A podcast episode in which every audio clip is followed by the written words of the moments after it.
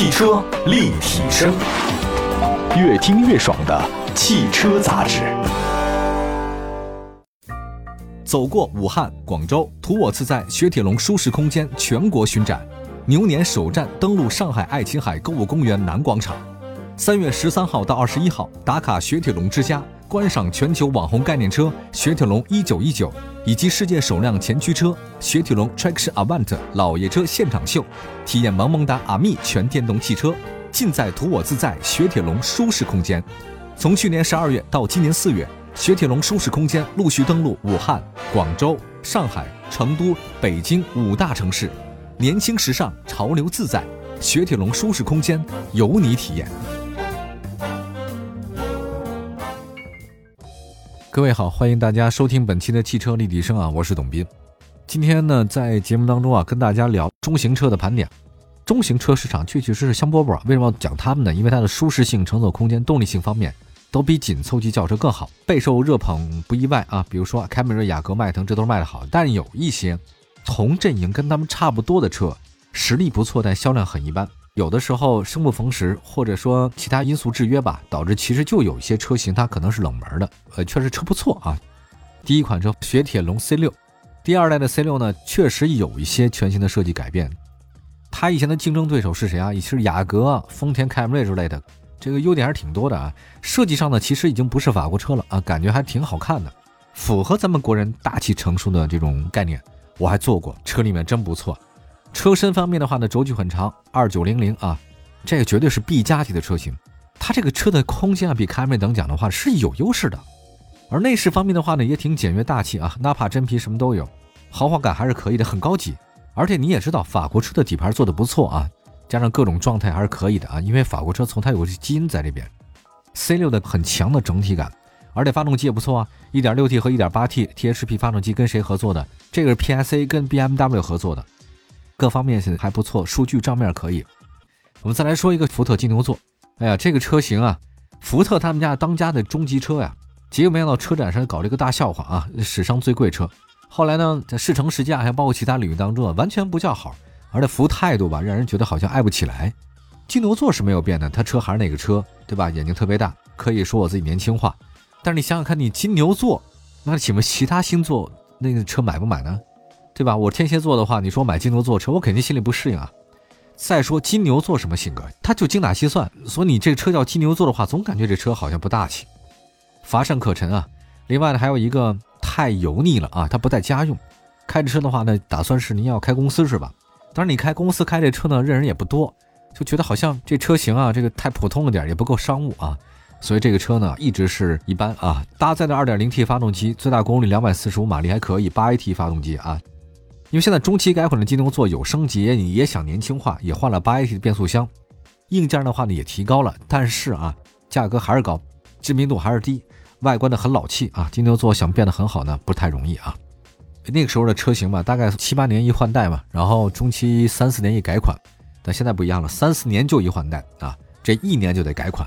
金牛座还是保持这个样子的话呢，你让天蝎座和双子座们，还有什么射手座呀、水瓶座呀、天平呢，怎么说呢？那么接下来的话呢，说这个 CC，当时呢它出来的时候，我们大家盛世美颜啊，结果颜值坍塌的太快了啊，尤其是换代以后，觉得什么玩意儿？之前那车真的很好看啊，大家都知道 CC 最开始做广告啊来的时候，我当时非常想买，我觉得这个车大众这么一个状态的情况下，出了这么一个跳脱的 CC，太好看了。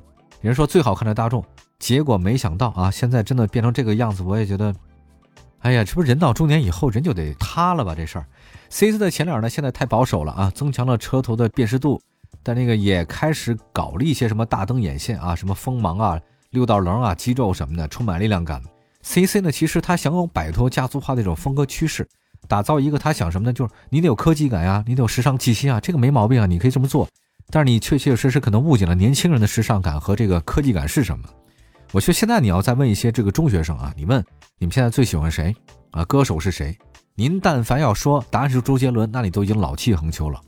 你要再说 TFBOYS 三小只，人家都说，哎呀，三小只是谁啊？我都没听说过那些那个明星和那人，他们就特别受欢迎。搞不懂吧？这这搞不懂。对了啊，咱们老了。再看这个 CC 吧，CC 其实我觉得他完全误会了大家追求年轻的心。CC 呢在市场遇冷的不是偶然，它代表了这个运动中型车、小众车型在中国的尴尬境地啊。比如说，其实主打运动的中级车是谁？a t e n z e r 还有当年的马自达六。尽管马自达已经做了相当好的混动外观，创驰蓝天黑科技，依然还是有点边缘化。你更别说 CC 了。你首先你个运动性差，定位有小众，同平台的话呢，好像大家也不认，价格有点贵。你本来做轿跑就比做普通轿车要贵嘛，提升销量的话呢，其实是挺难的。你只有一个办法，就是降低价格，降低身段，别指望这个车去赚什么钱，换点量，这个才是可能长久之计吧。我第一次开 CC 的时候觉得很激动，哇，这车太好看了，而且大众也是一统天下的时代嘛。那 CC 这么出挑的话，我觉得非常开心，很有面子啊。可是现在我再开 CC 出去的话，我觉得好像不是那种感觉了，也确实差很多。汽车立体声，您的爱车情报站，会新车，私车定制，会买车，会客厅大驾光临，庖丁解车，精准分析，会拆车大师来帮您，会用车，自驾上路，会玩车，我们都是汽车人。今天呢，汽车立体声回到节目当中，跟大家说的是中型车的盘点。刚才说了三款了。下一个车型呢？简单说，现代全新的这个索纳塔，哎呀，颜值还是很好的。中型车市场的重磅选手啊索纳塔，我的天哪！我当时觉得怎么会这么好看？在咱们还是矮穷矬的这个汽车设计的时候，人家已经高富帅了。甭管是真高、真富还是真帅，但是确实是好看。全新一代的索纳塔跟老款相比呢，很年轻、很前卫。轴距呢，依然这个比海外版多出大概五公分。动力方面呢，搭载 1.5T、2.0T 两款发动机，最大功率170马和240马，当然是240马力了。与之匹配的是七速和八速自动变速箱。这个是第几代了？各位喜欢玩车的朋友，你一定知道，这索纳塔已经第十代了。呃，外观方面，我觉得它更运动了，真的好看。它前面那个弯曲啊，上扬那个头灯啊，结合那个大尺寸的中网，我觉得它谈不上那么让你一下那么美，但是你就是过目不忘。哎，你不觉得生活中有这种人吗？你说他哪儿好，你一下说不出来，但你就是忘不了。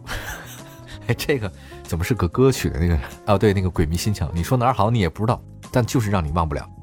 而且他这次呢，提供普通款和运动款的两款这个套装件啊，大家感兴趣的话呢，可以看一下。哎呀，我喜欢现代索纳塔，尽管这个车其实现代车在国内卖的非常糟糕，不要觉得糟糕是因为它车本身的问题，它有其他的原因。原因我也不再讲了，大家自己去琢磨就好了。但是现代车型呢，它的设计和它的风格一脉相承，很美很漂亮。有的时候，我觉得不要求均衡啊，就是一个人怎么可能均衡呢？我觉得你只要有一个特别让人眼前一亮的点，也许可能这个商品它就卖的特别的好了。我觉得索纳塔可能就是外形真的很好看。那接下来的话呢，再说另外一个车，东风本田的 Esprit。其实本田跟丰田太像了吧？因为跟丰田、大众一样，本田在中国市场采用是双车战略。虽然雅阁呢跟 Esprit 是姐妹车型，就跟迈腾和帕萨特差不多，但两者的境遇呢却差别太大了。相对于雅阁、广本一个月两万多车，Esprit 这个车型一个月才卖四五千。你说同一平台下差异化的一些产品，那个为什么就卖这么高？雅阁那这车卖的那么少呢？也就人家的几分之一，对不对？可能从外形上也能看得出来，它比雅阁啊这 Esprit 它更激进，状态呢好像是特别犀利的样子，就是中型车。但是感觉好像是中型那个人吧，穿了一个跑车的外衣一样感觉。可你要是跑车吧，好像又不是思锐那样的跑车，太笨重的跑。其实呢，它比市场上大多数运动中型车来说啊，特点也没有那么明显。你是运动中级车，但差异化也没做彻底啊，就你想商业没商业，想体制内也没体制内，结果搞得两头不占。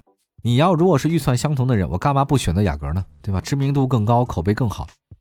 我们来看一下啊，知名度太低是这款车的这个硬伤。一九九四年，第五代本田雅阁，哇，太火了，以进口的方式进到中国。纵观雅阁在中国这么多年的成长发展历史啊，每代产品实际上都还是可以的，积累很多口碑。那最初呢是有钱人啊，有品位，大概是中产阶级啊。到后来呢，它也有一个主打了不中产了，那省心啊，舒适啊，雅阁也不容易坏啊，也有点运动性啊，特别好。所以雅阁这个词呢，在中国人心目当中啊，位置很独特。你现在搞 Inspire 这名字，即便你说它就是斯铂瑞啊，总感觉不接地气啊。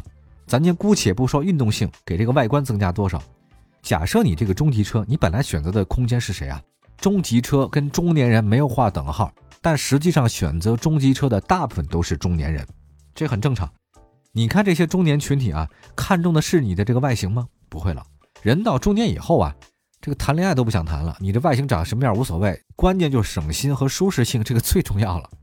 所以你想想看，这个车型说到这儿明白了，所以它定位很尴尬。你说它是运动型中级车没毛病，但似乎呢也差点火候。你说它是中级商务车的话，也不是啊，你显得格格不入，也不太舒服。总而言之，Inspire 的销量呢不温不火啊，这产品定位问题，也是定价问题和认知度、营销的问题。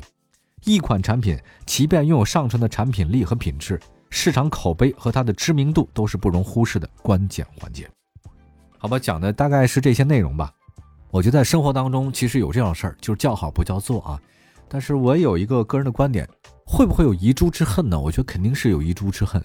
没办法，既然是在这种大浪淘沙的情况之下，你说那些真的那些卖的特别好的车就真的很好吗？我看也未必啊。有的时候，你说这是命也罢，是运也罢啊，还是说你这个生不逢时，或者说是竞争对手太强也罢，我觉得都有道理。我觉得近乎于玄学啊。但是我觉得不管怎么样说。你把自己的事情做好，这产品力好，这是第一步。我觉得这是最正途的一步。卖车也是如此，你不要指望着爆版，你只要把实力做好，像 H 六一样啊，它永远都是爆版。我觉得真正的这个长盛不衰，不是靠流量，靠的其实还是实力。这是我个人看法吧，也不一定对，因为我可能就是也没叫好啊，也没叫错，这种人才大多数。我就是典型。好吧，感谢大家收听我们今天的汽车立体声，祝福所有的朋友们生活都一切顺利。您的生活既叫好，又能有人捧场来叫座。谢谢大家的鲜花和掌声，下次汽车立体声再见，拜拜。